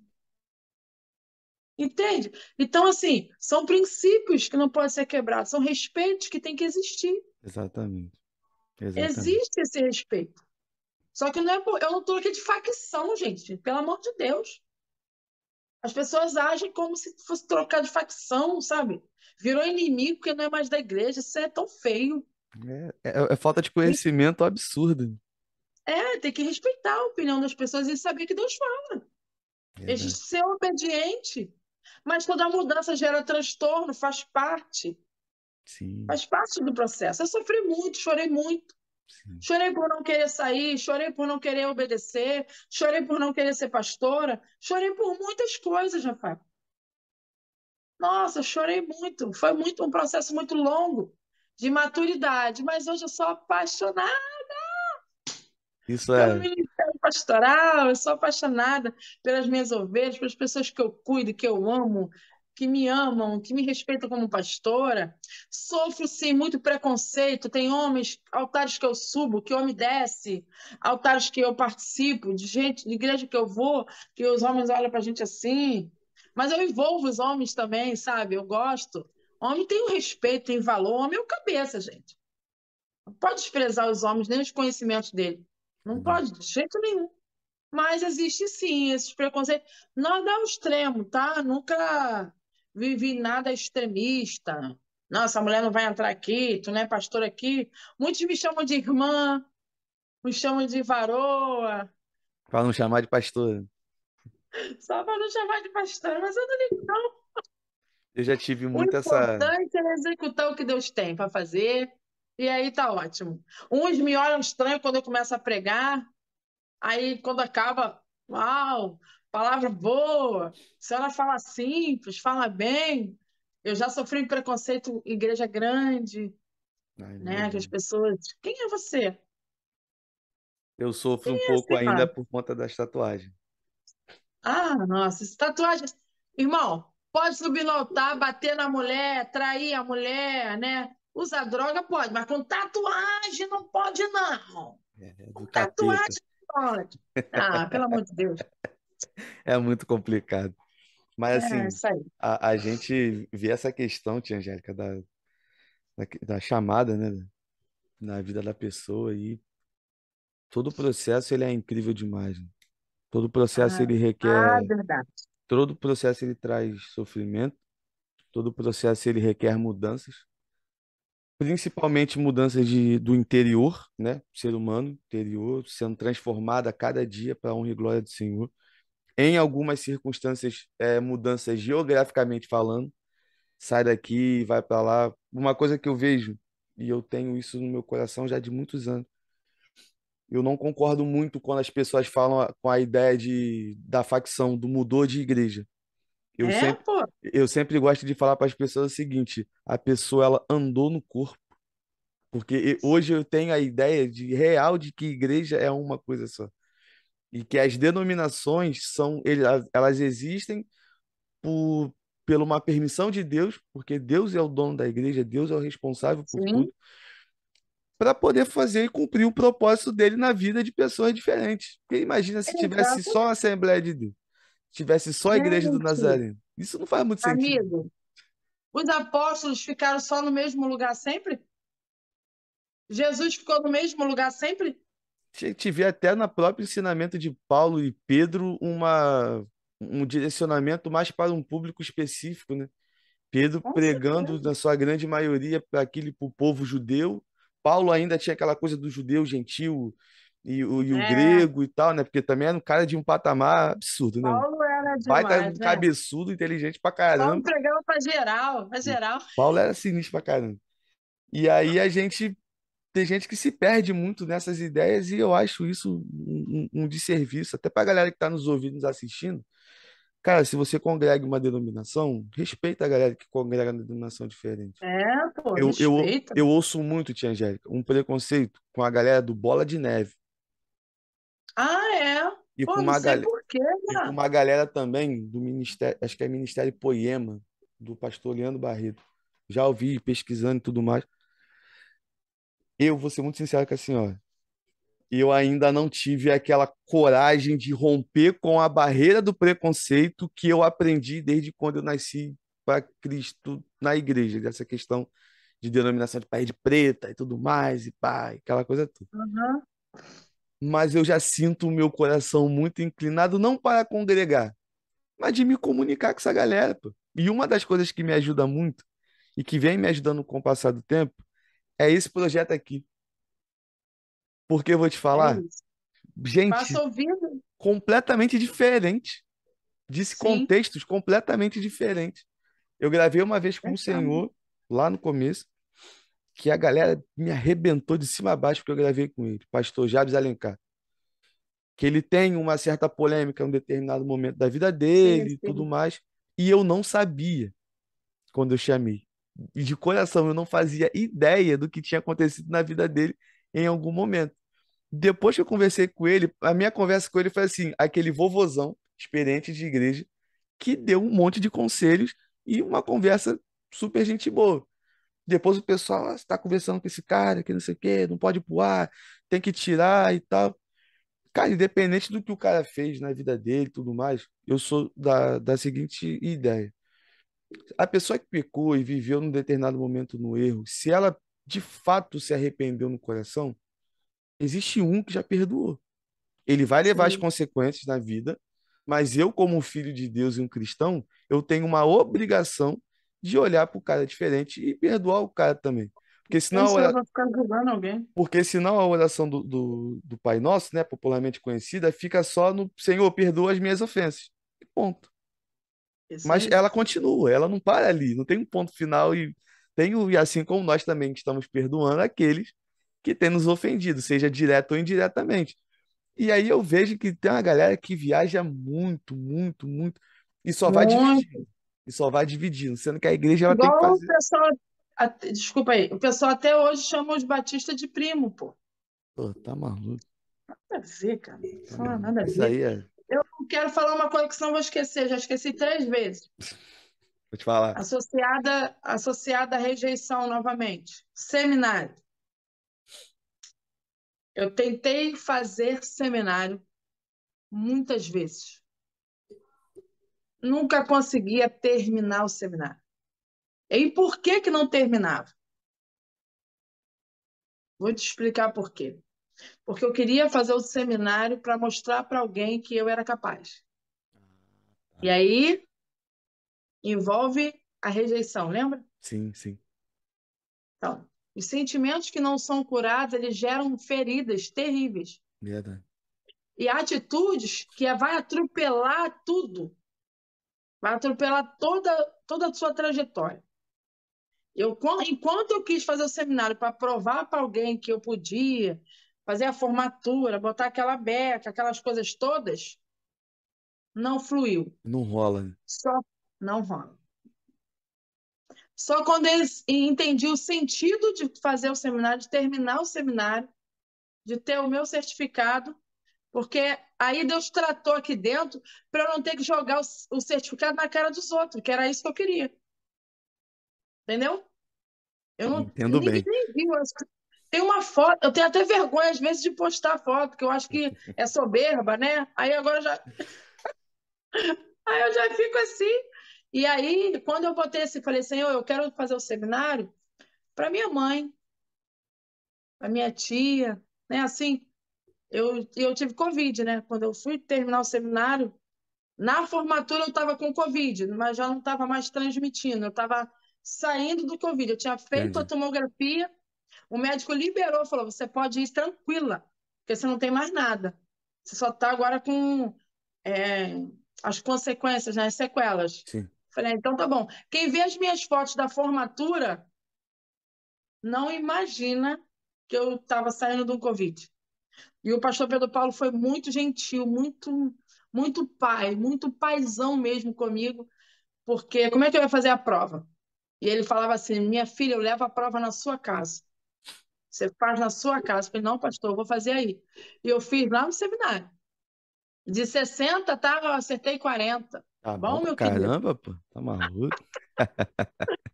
E É o é isso, melhor que nós isso. temos, é o melhor que nós temos sempre.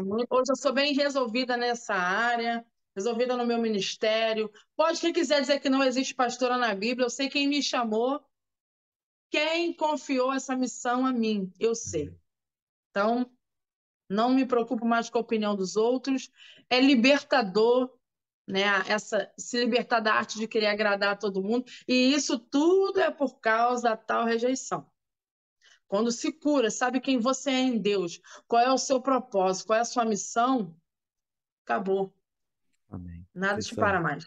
isso é incrível demais. Isso é muito bom, muito, muito Fechou a bom de, resposta? Acho que eu de fechei, né? Claro, pô, tranquilo. Se tiver mais coisa para acrescentar também, não tem, não tem problema nenhum, porque eu não faço ideia a hora que a gente começou. Sei que a gente já tá há um tempo trocando Um uma tempo. ideia e vambora, vamos embora. E aí, tia, aproveitando agora que a senhora tocou nesse, nesses assuntos, questão da rejeição e tudo mais, e aí eu já passo agora para o momento ali de perguntas e respostas da galera que mandou, né, que eu passei para a senhora. Tem umas duas perguntas que já foram respondidas ao longo de algumas respostas que a senhora deu, então aí para não repetir e entrar no, no mais do mesmo, eu vou avançar somente para duas perguntas que a senhora ainda não respondeu e que eu acho que vai ser libertador para a galera aí também que está nos ouvindo. E a primeira Uhum. pergunta é o seguinte, eu também quero muito saber, como nasceu o projeto Princesas Curadas? Meu Deus. Agora é outro momento que a tia Angélica vai chorar pra caramba, tenho certeza.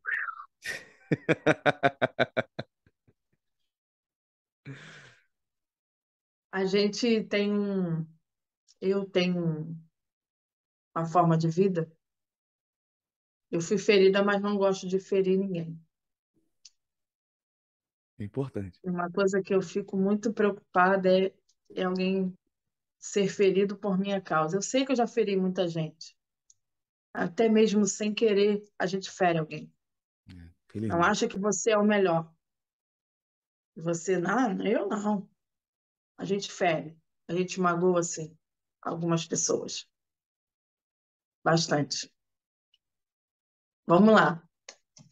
Projeto Princesas Curadas. Quem me deu foi o Senhor. Por quê? Por causa do tal chamado pastoral. Por quê? Lembra que eu disse lá atrás que Deus me impulsionou a chamar mulheres para dentro da minha casa? Uhum. Sim. Gente, outra coisa. Essa história de que você fazer algo na sua casa, que você vai botar a mão no arado, que você vai se envolver nas coisas da igreja, ah, o diabo vai te tocar, o vento vai soprar. Olha, repreende isso, anula isso, porque é coisa realmente para te paralisar. Para você não executar o que você tem que fazer. Se for por isso, a gente nunca faz nada. Exatamente. E não é só na igreja, não, gente. É secular também. Faculdade, escola, aonde for, você vai ter problemas. Porque crescer dá problema. E árvore frutífera. Quem aqui nunca pegou uma caçambinha para pegar uma amêndoa, para pegar uma goiaba, para pegar uma carambola, jamelão? Quem aqui não tacou pedra na árvore? A árvore frutífera é isso aí mesmo. Verdade. Você quer pegar o fruto. Você quer tacar a pedra, é, faz parte, gente, da vida. Nasceu, nasceu, já está gerando confusão. Isso é verdade. Já gera problema já. Já nasce apanhando que tem que chorar. Eita. Não tem o que falar, né? E aí eu tinha um projeto. É, fazia parte de um projeto num determinado período da minha vida, e esse projeto não estava de acordo com a organização, e aí esse projeto acabou. E aí, por, por, pelo projeto ter acabado, eu fiquei muito ferida. Porque eu entendi, é aquela história do conflito. Uhum. Do que você tem que fazer, do que você quer realmente fazer e o que Deus mandou você fazer. E às vezes você vai impulsionado com a sua vontade, com o seu querer, e aí atropela as coisas. Sim. E aí esse projeto acabou e eu fiquei muito frustrada, muito triste. E fiquei muito ferida. Só que, Rafael, não só eu, mas existem muitas pessoas dentro das igrejas, dentro de empresa, dentro de casa, de família, que não falam a verdade. Não falam o que de verdade está sentindo. Vive uma vida fantasiosa. É. Tá tudo bem. Vai tudo bem. Você tá bem? Ah, vai tudo bem. Sabe? E aí eu vivi muito assim.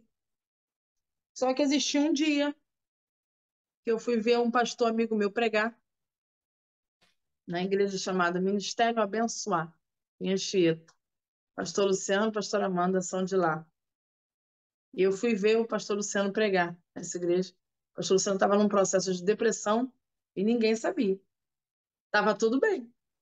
Fiquei Tava sabendo. pregando, continuava a vida dele, normal, com depressão. Entende? Deus usava ele do mesmo jeito, mas ele não estava bem. Uhum. E eu fui lá para prestigiar meu amigo, um homem de Deus, gente, um homem abençoado. Nossa, íntimo de Deus. A família dele é uma casa de Deus, lá. a família dele é uma benção. Ele é a esposa da minha mãe na fé, a pastora Amanda. E aí, nessa igreja, ele falou assim: Vem cá que eu vou te apresentar o meu pastor, pastor Alexandre. E eu falei assim: Não, não precisa não, vamos embora já, tá tarde. Não, vamos embora já. E a gente foi. Eu já não era mais da, da Nazarena, né? E a gente foi lá com apresentada para esse pastor. Quando eu chego perto desse pastor, lá é Assembleia de Deus, tá, gente? Lá tem visão, revelação e profecia. Ai, Jesus! Eu amo os mistérios de Jeová. Maneiro. E aí, quando esse pastor se aproximou de mim, Deus usou ele para a minha vida. E disse sobre o meu ministério pastoral, falou sobre o meu ministério da pregação, da palavra. Tudo aquilo que eu tinha dúvida, Deus usou aquele homem para falar comigo. Né? Muitas, muitas preocupações, muitas coisas que estavam dentro de mim, aquele homem ali foi usado por Deus. E aí eu fui para casa. Mas, não, desculpa. Aí ele falou ali algumas coisas. Na hora que eu fui para casa, no caminho, o pastor Alexandre gritou meu nome. Pastor Angélica, eu. Quem disse para ele que eu sou pastora? Deus já acabara de revelar a ele que eu era pastora. E eu, com dúvida. Sabe, a gente é, é, a gente é um problema. Ser humano. Ser humano é complicado pra caramba. É difícil. A gente faz cinco elogios. Uma pessoa fala mal, Já você é. esquece cinco elogios, só fica com aquela. com que Exatamente. falou mal, né? Enfim. E aí ele falou assim: ah, pode pregar aqui na igreja? Segunda que vem? Aí eu, já? Segunda que vem? Mas o senhor nem me conhece, ele. Tipo assim, Deus tinha acabado de falar tudo com o homem e eu questionando. E lá a igreja é muito grande, né? Aí eu falei assim: tá bom, pastor. Cheguei em casa, Rafael. Tava subindo a escadinha da minha casa, Deus falou para mim: a mulher do fluxo de sangue. É uma mulher do fluxo de sangue? Aí tu pensa assim, pô, várias palavras, né? Várias coisas. A mulher do fluxo de sangue. Olha, o desdenhando da palavra de Deus. Que vergonha. E aí, eu entrei em casa, passei a semana toda, porque eu vou pregar, um exemplo, eu vou pregar hoje à noite. Eu estudo de manhã ou de tarde, porque eu tenho problema de gravar. Entendi. Então eu estudo bem em cima da hora, leio e fica bem Uhum. gravadinho aqui. E às vezes eu leio na igreja, você acredita? Que eu, eu sento lá, vou reler. Nossa, Deus me dá tanta coisa assim, é muito tremendo isso, é muito tremendo mesmo. E aí eu fui sentar no domingo à tarde para estudar. E eu peço a minha enciclo- enciclopédia, né, o meu arsenal, que é Reverendo Luiz Arthur. Eu peço alguma eu peço algumas chaves para ele. E eu falei, pô, pastor, todo mundo sempre prega a mesma coisa desse texto aqui, me dá uma chave aí. Me dá uma chave que eu quero, né, trazer algo diferente. Ele vai ver isso aqui.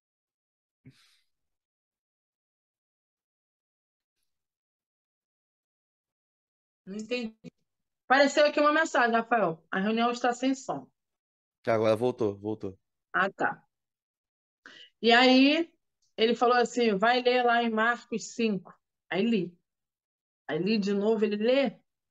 Aí eu fui lendo os outros evangelhos, ele falou assim: só em Marcos. Diz que quando ele pergunta quem me tocou, fala que ela, temendo e tremendo, revelou-lhe toda a verdade. Aí eu falei, aí ele, agora tu lê aí e se vira. Vai ler e pede a Deus. a- É o jeito dele mesmo. Ele tá aqui, Agora tu agora dá teu jeito. Agora dá teu jeito. Rafael, ali, naquele momento, eu tive que dizer toda a verdade para Deus. Sentou eu e Jesus, e ele falou para mim assim: ela foi curada, mas ela não podia mais se esconder. Ela teve que se revelar verdade. e me contar toda a verdade. Não dá para ficar escondida há muito tempo. Eu sei que você está ferida, mas não dá para viver assim. Aí eu falei: não, eu tô de boa, tô ferida nada. Que isso, tô ótima. Tava nada, tava nada. E ali eu peguei aquela palavra e eu comecei a falar para Deus: Deus, eu estou sentindo isso, isso, isso. Essas palavras me, me feriram, eu não estou bem. Foi isso, isso, isso. Olha, muitas coisas. Muitas coisas aconteceram ali naquele sofá. Entre eu e Deus, eu chorei demais. Chorei muito, muito, muito. E eu falei assim: é, eu acho que agora eu tô curada. Eu tô curada. E uma amiga minha, ela tem um projeto chamado é, Mulheres do Reino, Aline. Ela mora em Rio das Ostras. E eu abri o Zap e ela tem, a logo dela é uma coroa, né? Uhum. Eu falei assim, Lene, isso, isso, isso. Comecei a compartilhar com ela o que estava acontecendo. E também com a pastora Aline, que é a minha amiga, né? Que é a líder das mulheres da Nazareno, pastor Aline. Eu conversei com elas, o que estava acontecendo tal. E eu falei assim, Deus está me dando um projeto. Princesa curada. Aí eu falei assim, é porque eu, eu acabei de ser curada. E o curado cura. E eu tenho muitas mulheres para curar, através da minha vida, através da minha dor. E aí, aí a Aline falou assim para mim: Ah, pastora Angélica, amiga, uma princesa curada vai ficar muito no singular. Bota princesas, porque vão ser muitas mulheres curadas através da sua vida. Hum. Falei, é mesmo, né? Princesas curadas, pronto. Falei, vou fazer um encontro assim, e comecei, né? Aí a tua cabeça começa a fervilhar, começa a vir tantas ideias, aí tu olha em volta e fala, eu não tenho nada. Como é que eu vou fazer isso? Só que lembra em 2012 que eu já fazia encontro na minha casa? Sim, sim. Que Deus já tinha me dado, ei, tudo que Deus projeta você para fazer, para executar, faça. Não se preocupe com a opinião de ninguém e nem com as ferramentas que ainda te faltam. Se preocupe em começar, em se aperfeiçoar. Estuda e executa Amém. o que Deus colocou na tua mão para fazer. Faça com o que você tem. E se prepare. Esse cenário aqui, isso aqui não, gente. Isso aqui demorou um tempo. Aconteceu. Esse aqui Deus também. No tempo certo acontece, sabe? E ali eu já comecei a marcar encontro, marcar reunião, enfim, surgiu. Aí eu ganhei um banner da T. THL, que é o Dudu e a Claudinha. Eles trabalham com marketing digital. Dudu da onde? Dudu, Da segunda? Pô, meu colega de turma do seminário, pô. é, o Dudu tá, é isso Tá aí. fazendo. Gente O boa pra Dudu me deu caramba o aí. banner, é, o Dudu me deu o backdrop, me deu. Dudu, eles são uma benção, eles são muito abençoadores, sabe? maneiro. Muito mesmo. THL, gente, digital, tô fazendo propaganda mesmo. Bora, vou botar Eles na descrição aqui, tudo direitinho. Eles são top demais, top demais. Homem e mulher de Deus, Claudinha e Dudu, eles são bênção de Deus. E me deram o banner, aí a logo eu ganhei, meu amigo Rodrigo e a Thalita, eles fizeram a logo, a minha primeira logo é um coração, uma coroa, a cruz, tal, e agora eu tenho uma logo que foi repaginada, que foi feita pela 3L, é a minha amiga Liliane, né, que trabalha também com digital, ela faz minhas artes, algumas artes né? Umas eu faço no Canva, mas ela faz muitas coisas para mim. Vai fazer agora da Moleca, Uhum. né? Que vai, a gente está em uma nova roupagem, né? No Instagram. E assim, surgiu Precisas Curadas, nós já temos três anos de projeto. Amém. Glória Nós temos o, o encontro. Ai, como é que é o nome? A gente tem um grupo do WhatsApp, temos um encontro presencial também. Já tem algum tempinho que a gente não faz encontro, mas tem, né? E assim Deus tem Deus tem abençoado o projeto. Muitas mulheres já foram curadas, muitas agora que foram curadas curam, porque algumas mulheres são curadas, mas não sabem curar. É verdade. Tem gente que é curado e não sabe curar. Então é curado, vai embora. Não fica para ajudar a Hum. curar. Então entenda também isso. Se você tem um projeto, Deus confiou na tua mão, faça você e conte com você. Acredite você no projeto que Deus te deu. Você é o único que não pode duvidar, porque você não fica dependente emocionalmente da aprovação do outro o tempo todo. Pô, valeu, vai lá, vai na força, vai dar certo. Não, não dependa disso. Não dependa disso. Faça porque você sabe o que tem que fazer e o Amém. bem que você vai gerar na vida do outro. Não porque as pessoas vão ficar te elogiando. Para com isso. Para com isso de depender de elogio dos outros. Verdade. Entendeu? Então é isso. O Gil precisa de curada assim. Através de uma cura que eu recebi emocional. Que Amém. Deus me deu. Tá? É que fantástico a história do, do, do começo do projeto. E assim, até para a galera também que continua nos, nos assistindo, nos ouvindo, cara, foca no projeto que Deus colocou na tua mão. Porque Foca no muito projeto. sincero com a senhora. A senhora falar do foco nesses projetos e tudo mais, a edificação em primeiro lugar vem para mim. Amém. Para eu manter firme naquilo que eu comecei há um ano e pouco atrás. Eu Show. falo muito para as pessoas, eu tinha uma pretensão de chamar somente cinco convidados, fazer cinco episódios. Hoje nós estamos gravando o episódio número 86, então eu já Ai. passei muito daquilo que eu tinha como objetivo. E agora, eu falo muito para pessoal, agora o céu é o limite, que chamar todo mundo e, e uma coisa que eu sempre tomo um cuidado de, de fazer é não focar em visibilidade de convidado. A pessoa pode ter um milhão, a pessoa pode ter 100 inscritos em redes sociais. Eu acho que Aí. todo mundo tem alguma coisa a acrescentar no, no, no Ah, ambiente com- família e igreja, entendeu? Então é isso para mim é, é incrível demais. E aqui dando, Rafael, pode falar. Pedro e todos os discípulos estavam dentro do barco. Estava escuro, estavam sozinhos? Não, gente, não estavam sozinhos, estavam entre amigos, Sim, entre colegas de ministério, estavam um monte de homens. As pessoas falam que eles estavam sozinhos no barco, isso não existe, não tem sozinho. Tinha 12, 11 dentro do barco. Estavam ali. O mar estava revolto, sim. Jesus vem andando sobre as águas. O único que sai do barco é chamado de covarde? O único que sai do barco não teve fé? O único que saiu do barco não teve coragem? Que mentira! Que Uhum. mentira! Para mim, ele foi o único corajoso. Porque enquanto todos os outros observavam, ele saiu do barco e foi andando até Jesus. Pode até ter afundado, porque nem tudo dá sempre certo. Nem, nós não sempre temos a razão de tudo. A sim, nossa fé não é sempre inabalável. Ele foi o único que saiu do barco. E detalhe, a Bíblia não diz que Jesus voltou para o barco sozinho. E nem que carregou Pedro no colo. verdade. A Bíblia diz que ele puxou E Pedro voltaram. e voltaram, gente. Oh, oh! Pelo amor de Deus, teólogos. Se tem alguma coisa errada aqui, me, me corrija, por favor. Eu Eles voltaram para dentro do barco. Voltaram como? Pegando Pedro no colo?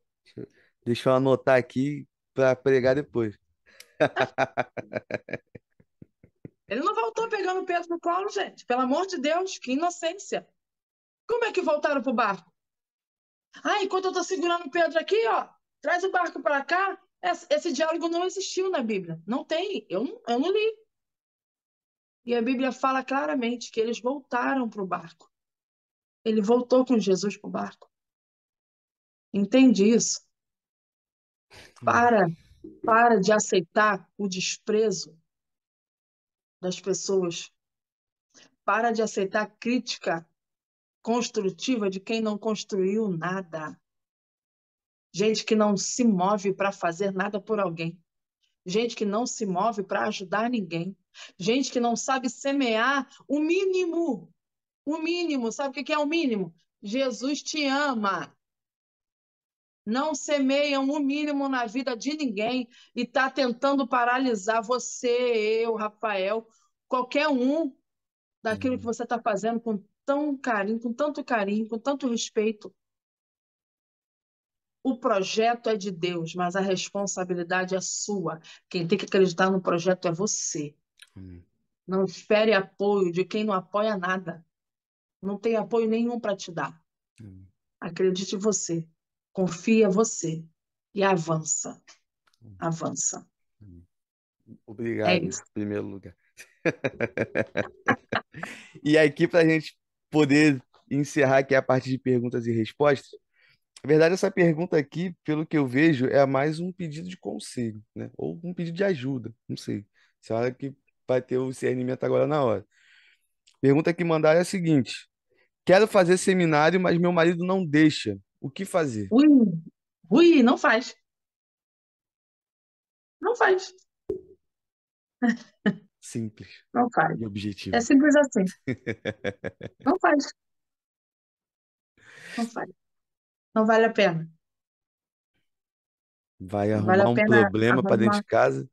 não vale a pena arrumar uma guerra dentro de casa. Vou te falar por quê. Eu fazia seminário com você, lembra? Lembra? Eu tranquei o seminário, lembra? Uhum. Por quê? Porque eu estava brigando dentro de casa. Eita, essa parte eu não sabia. Estava arrumando problema dentro de casa. Porque o seminário acabava 10 horas, 10 e 15, 10 e 10. É, até hoje, acaba tarde pra caramba. Eu sou uma mulher casada, trabalhava fora, tinha minha casa para cuidar, comida para fazer, entende? Não dá. Eu, o meu marido sempre foi crente e eu queria muito, muito, muito, muito, muito fazer casados para sempre. Queria muito, muito, muito ir para retiro de casais. Meu marido não queria. Quero não, para de inventar. E eu chorava, Rafael, ai meu Deus, eu não quero fazer. Porque todo mundo faz, você quer fazer? Não. Qual é o objetivo? Qual é o projeto? Qual é o alvo? Quer fazer por quê? Porque todo mundo vai? Porque todo mundo faz? Porque todo mundo quer? Nós temos que analisar isso também, Sim. né? Vamos lá. E um dia a pastora Paula, a esposa do pastor Hélio, ela... Eu chorava, Paula, o Marcos não quer fazer casado para sempre. E ela falou para mim, sabe o quê? Você não vai fazer.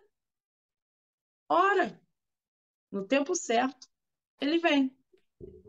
E no ano seguinte, né, tem coisas que a gente quer que o cônjuge mude. Quem tem que mudar somos nós. Não é na força, não é no braço. Lá no início do podcast eu falei, o Espírito Santo é ele quem convence. Sim. Tudo começa na oração. Eu comecei a orar em vez de reclamar. Comecei a apresentar isso para o Senhor. Deus, eu queria fazer, mas eu queria fazer o quê? Para aperfeiçoar, para eu melhorar, para ser uma melhor esposa, né? Para entender algumas coisas, tal. Comecei a colocar os objetivos, os verdadeiros, não os que eu achava que era. E aí eu fiz casado para sempre, fui para o retiro de casais. E o primeiro retiro que eu fui, a Paula e o pastor Hélio me deram. A gente não pagou, nem tinha condições de pagar. A gente ganhou. Entendeu? Deus nos abençoou, Deus nos honrou. A gente foi para o retiro sem pagar nada. Não pagamos nada. Comemos, bebemos, foi no Arcozeiro. Que retiro maravilhoso. A gente não pagou nada, fomos abençoados. Quando Deus está de acordo, tudo flui, as portas se abrem. Fique em paz. A pessoa que, que falou isso, né, que foi uma mulher, provavelmente, Uhum. no tempo determinado você vai fazer e vai ser um seminário de excelência. Porque Deus vai te dar o melhor. Submeta somente à vontade do seu marido nesse momento. A Bíblia diz: é, andarão dois juntos, se um não estiver de acordo? Exatamente. Amós 3:3. Não vai andar. Um vai puxar para um lado, o outro vai puxar para o outro, daqui a pouco arrebenta os dois machucados. Sim. Não vale a pena. Então, ó, espera o tempo, vai acontecer. Enquanto é isso, YouTube tem muita coisa boa, internet tem muita coisa boa, Instagram tem muita coisa legal. Não é teologia no Instagram, mas tem, o Instagram tem muitas páginas. Nossa, né, Rafael? Muito Verdade. boa. Muito boa, muito boa mesmo. E ó, livro. Compra um livrinho, um outro livrinho. Ó, Velho Testamento, Novo Testamento. Estuda. Porque esse desejo já, né? Deus já está despertando em você. Então começa a estudar. Vale muito a pena. Tá bom? E a escola dominical, né? Escola dominical é ao concurso, É, tem. ela ganha sempre, ainda é o melhor lugar para estudar a Bíblia. Porque o Verdade. seminário você não vai estudar a Bíblia, você vai estudar muitas. Uh, é muita coisa para estudar. Verdade. Deixa, É, eu, por muita essa coisa parte, mesmo. né? Não conta agora, não. Conta depois. Quando você entrar, você vai descobrir. Fica tranquilo. É isso aí. Amém. Tia, muito Vale. obrigado. Muito obrigado mesmo. Gente, De coração, de coração. Você não tem noção do quanto meu coração se enche de alegria com essa oportunidade de estar, primeiramente, matando a saudade, mesmo sendo online, Saudade. né? Tem bastante tempo que a gente não para para trocar ideia. E por tudo aquilo que Deus ministrou no seu coração e que a senhora derramou nesse bate-papo. E eu tenho certeza que o objetivo desse podcast foi atingido. Pessoas vão ser alcançadas através desse- dessa conversa, através desse bate-papo. Se uma pessoa entender, já Se o uma, tá objetivo bom. já foi alcançado, porque uma alma vale mais do que o mundo, né? Então, para mim, já é mais do que suficiente. E aí, agora, para a gente terminar, eu vou pedir que a senhora deixe aí suas considerações finais para o nosso. Ó, ela saiu da Nazareno, mas a Nazareno ainda não saiu dela ainda, gente. Ó, olha o que tá escrito aqui, ó. Sou Único. única. Você é único. Você é única. Você tem identidade. Respeite o processo. Florescer onde Deus planta a gente não é fácil. Não é. Porque todo mundo quer florescer num lugar muito bom e agradável. Florescer num lugar fácil, com água, com a luz boa, o sol no- na temperatura correta, é mole. Eu quero ver florescer no deserto. Verdade. Quero ver florescer no meio do caos. E muitas vezes Deus está tentando te tirar da zona de conforto. Para você florescer. Aonde Ele te plantar, aonde Ele te levar. Não resista. Não resista. Muitas vezes essa queda de braço só gera ferida, só gera dor. Então não resista ao teu chamado, ao seu ministério, ao seu projeto. Não resista. Não faça isso. Não resista. Não compactue com a mentira. Não viva um evangelho de farsa. Não viva um evangelho mentiroso. Se pode falar essa palavra, seja orgulho de Deus. Que Deus tenha orgulho de você, dizer que você é filho dele. Sabe? Porque já tem muita gente dando mau testemunho. Seja a diferença para essa terra, para essa geração. Seja a diferença. Andar no meio de ímpio não é fácil, não. Eu sei que às vezes você reclama, mas é aí que Deus quer mostrar para você o quanto você é capaz. O quanto você tem que fortalecer o seu espírito para ser bom testemunho aonde Deus te levar. Não sei para quem estou falando isso, mas quem vai ouvir sabe. Você é uma flecha. Uma flecha. Só que flecha tem um período, não sei se vocês sabem. É, a flecha na mão do- dos guerreiros, né? Ela fica na aljava. Dentro da aljava, ela tem um veneno lá na ponta, lá embaixo. E essa flecha, ela tem que ficar ali curtindo um período. Então, às vezes, não é o tempo de lançar a flecha, é tempo de ficar guardado na aljava de Deus. Porque quando ela sai, que o arqueiro lança ela, ela vai direto, certeira no inimigo e ele morre. Morre na hora. Morre pelo veneno, morre pela, pela flechada. Só que não, não queira ser lançado antes do tempo. Tem um tempo para todas as coisas. Não seja afobado. Espera que o teu tempo vai chegar. Esse é o meu tempo. Eu estou vivendo o meu tempo. Ministerial, empresarial. Eu sou agora sou coautora, né, no, livro com a, com a tia Nathalie, a viúva do nosso amigo Pastor Márcio, saudoso Pastor Márcio. Ué, E a gente tá, vai lançar um livro, é, 21 lições para mulheres empreendedoras. E eu trabalhei 15 anos numa fábrica e tem uma semana que eu sou dona de uma loja da Moleca Sorvete em Nilópolis. Entende isso? Há tempo determinado para todas as coisas. Respeite o seu tempo. Não quero viver o tempo do outro. Viva o seu tempo. Porque enquanto você não olha para o seu tempo e quer viver o tempo do outro, isso gera um transtorno terrível na sua vida. Verdade. Inveja, ressentimento, é muitas coisas que geram. Porque você acha que o do outro é melhor do que você. Porque você não quer viver o seu tempo. Viva o seu tempo. Olha a sua grama. Cuide da sua grama da tua horta. Em nome de Jesus. Eu acho que eu acabei.